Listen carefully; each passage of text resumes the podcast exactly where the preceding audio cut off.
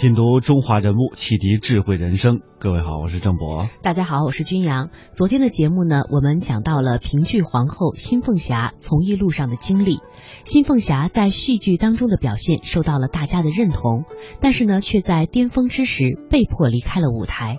但她在最强大的压力和打击面前，没有屈服，没有流泪。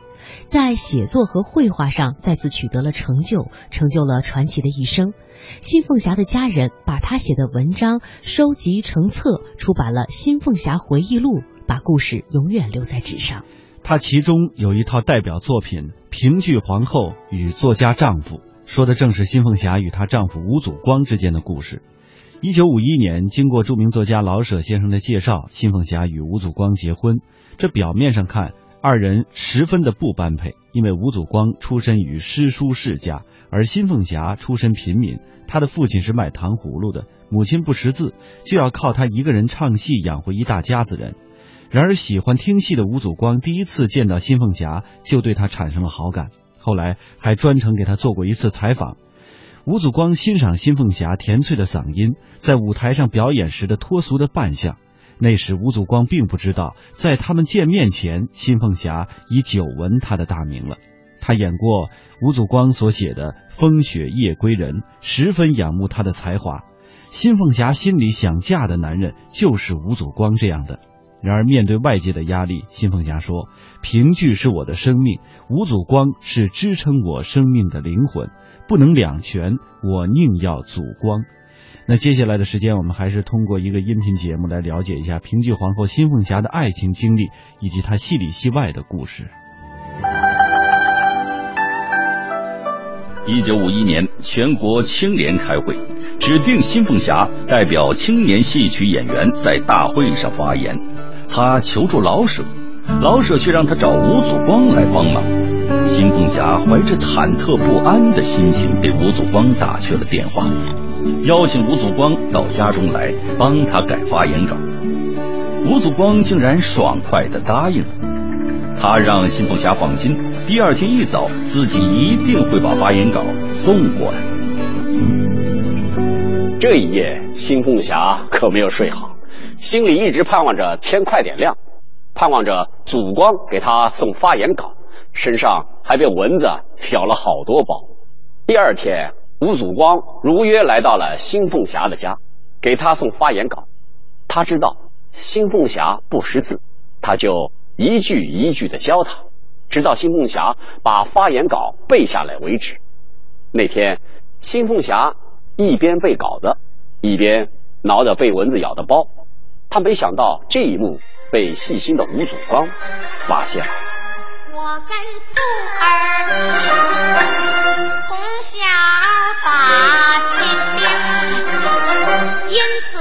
一天，新凤霞刚从外面回来，一进家门就被眼前的这一幕惊呆了。原来，她自己的床上装上了一顶漂亮的蚊帐，这是吴祖刚看到新凤霞被蚊子咬了，特地来给他装上的。这可让新凤霞又惊又喜，心里啊有说不出的甜美。可是这一夜，新凤霞还是没有睡好。为什么呢？新凤霞是北方人，不习惯在蚊帐里睡觉。第一次在蚊帐里睡觉，觉得闷得难受，翻来覆去的睡不着，所以他就起来在院子里走了一圈。回来后，好不容易睡着了，又被蚊子咬醒了。原来他没把蚊帐放好，蚊子都飞了进去。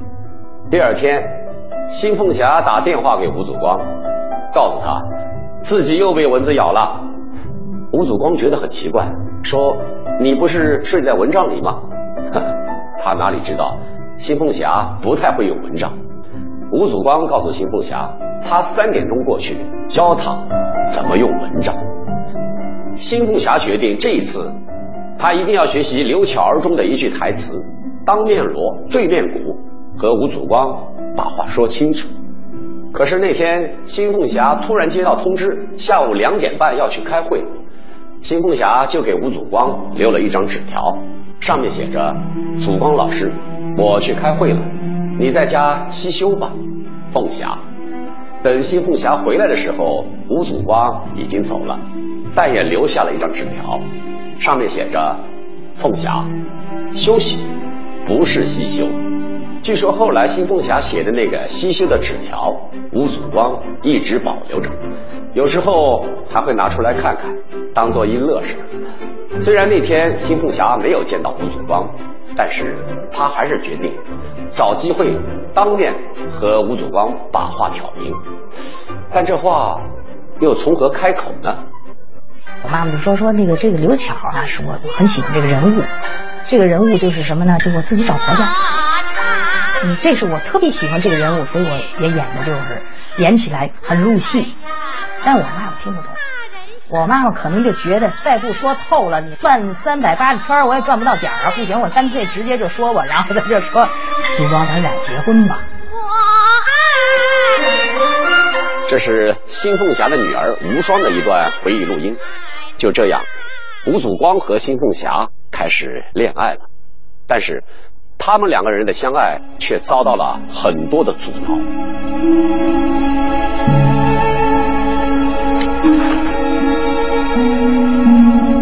对于他们的恋爱，非议很多。有的人认为吴祖光是大作家，而新凤霞却没什么文化，两人之间差距太大，根本不会信。甚至还有领导找新凤霞谈话，对于他们的结合表示反对，说什么？电影导演靠不住，而且吴祖光还是从香港回来的，在那个年代更是要慎重考虑。对于这些流言蜚语，新凤霞很生气。她想，自己在台上唱刘巧儿都要争取婚姻自由，难道自己的婚姻自己都做不了主吗？一九五一年的九月，相识不到半年的新凤霞和吴祖光举行了隆重的婚礼。文化界、艺术界的很多名人都到场祝贺，周总理还派人送来了一对花瓶。这一年，吴祖光三十四岁，新凤霞二十四岁。结婚时，吴祖光送给新凤霞一张小巧精致的书桌和一个摆满了书的书架。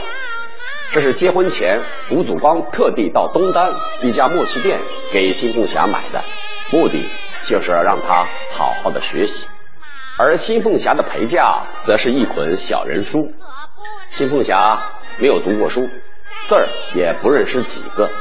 现在有了自己的书桌和书架，她感到太幸福了。她又舍不得扔掉那些小人书，于是就把它们全都放在了书架上。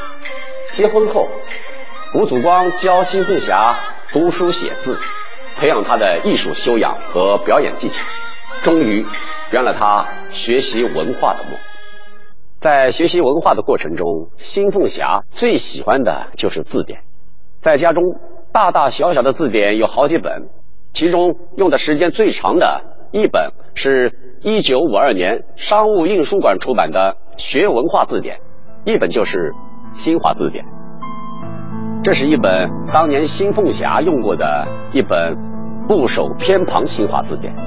这种字典很适合读书认字使用，因为可以通过偏旁部首查到字的发音和意思。这本字典是一九五四年新华书店出版发行的，第一页就是偏旁部首。他女儿无双把这本字典交给我们时，告诉我们，为了学文化，新凤霞看书写字离不开字典，出门演出带着字典。即便在他人生最艰难的时候，他也随身带着一本字典。这些是新凤霞通过学习后自己写的手稿，一份是起卷，另一份名叫《刚老头一家》。我们一起来看看新凤霞是怎么写的。钢是最坚固的，炼钢的人也自然有一股钢的硬劲。这就是常常在街道上看见的扫街刚老头。他虽然年近六旬，满面红光，个子不高，腰板挺直，且说话大嗓门因为他的耳朵有点背。怎么样？没想到吧？一个曾经大字不识几个的唱戏的，如今竟然可以自己写出这样的剧本。虽然我们在这几行字里发现了一个错别字，看这里。腰板挺直的挺，他用了是这个亭，但我们还是不得不惊叹新凤霞的进步。这发黄的纸张见证了新凤霞从一个大字不识几个的唱戏的，到自己写小剧本，再到后来出书的过程。一场突如其来的政治风暴打破了平静幸福的生活，两人却始终不离不弃，互相支持，谱写了一曲爱情传奇。在这字里行间，我们还可以感受到新凤霞和吴祖光之间的那份真挚的感情。平剧皇后新凤霞的戏里戏外，新凤霞和吴祖光婚后的生活是幸福平静的，可是突然一个噩耗打破了这个平静。新凤霞病倒了，由于在旧社会吃了太多的苦，后来又日夜演出，她累出了开放性肺结核。此时的吴祖光正在石景山深入工厂体验生活。为了照顾新凤霞，吴祖光每天早上八点要骑自行车从石景山赶回家，为她做病情记录，然后再赶回石景山。当时他们住在西单附近。这段路现在看起来似乎没多远，可是那个时候北京城还只有二环路，再远的地方都是荒地，这一来一回就要差不多两个小时。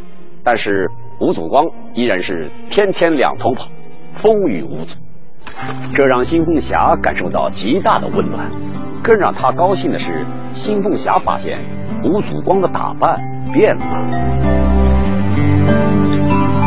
不再是以前的西装革履，而是每天穿着粗布的工人制服，和石景山的工人师傅们打成一片。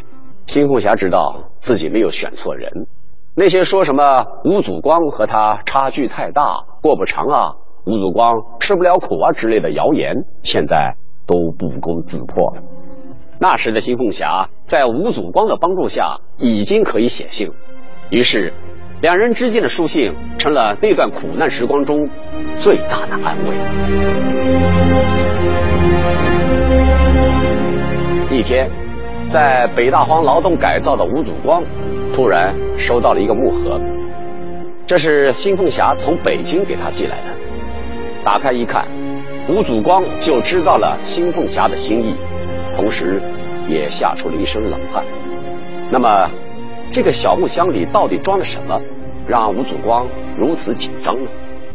这里面有奶粉，还有罐头，最重要的还有新凤霞自己炒的酱，全是吃的。一看就知道是新凤霞给吴祖光补充营养的。这些东西在今天看来没什么特别，但是在那个物资匮乏的年代。这些东西可都是稀罕物，有钱都没地方去买。更何况新凤霞在当时的处境下，给吴祖光寄这些东西是要冒很大的风险的。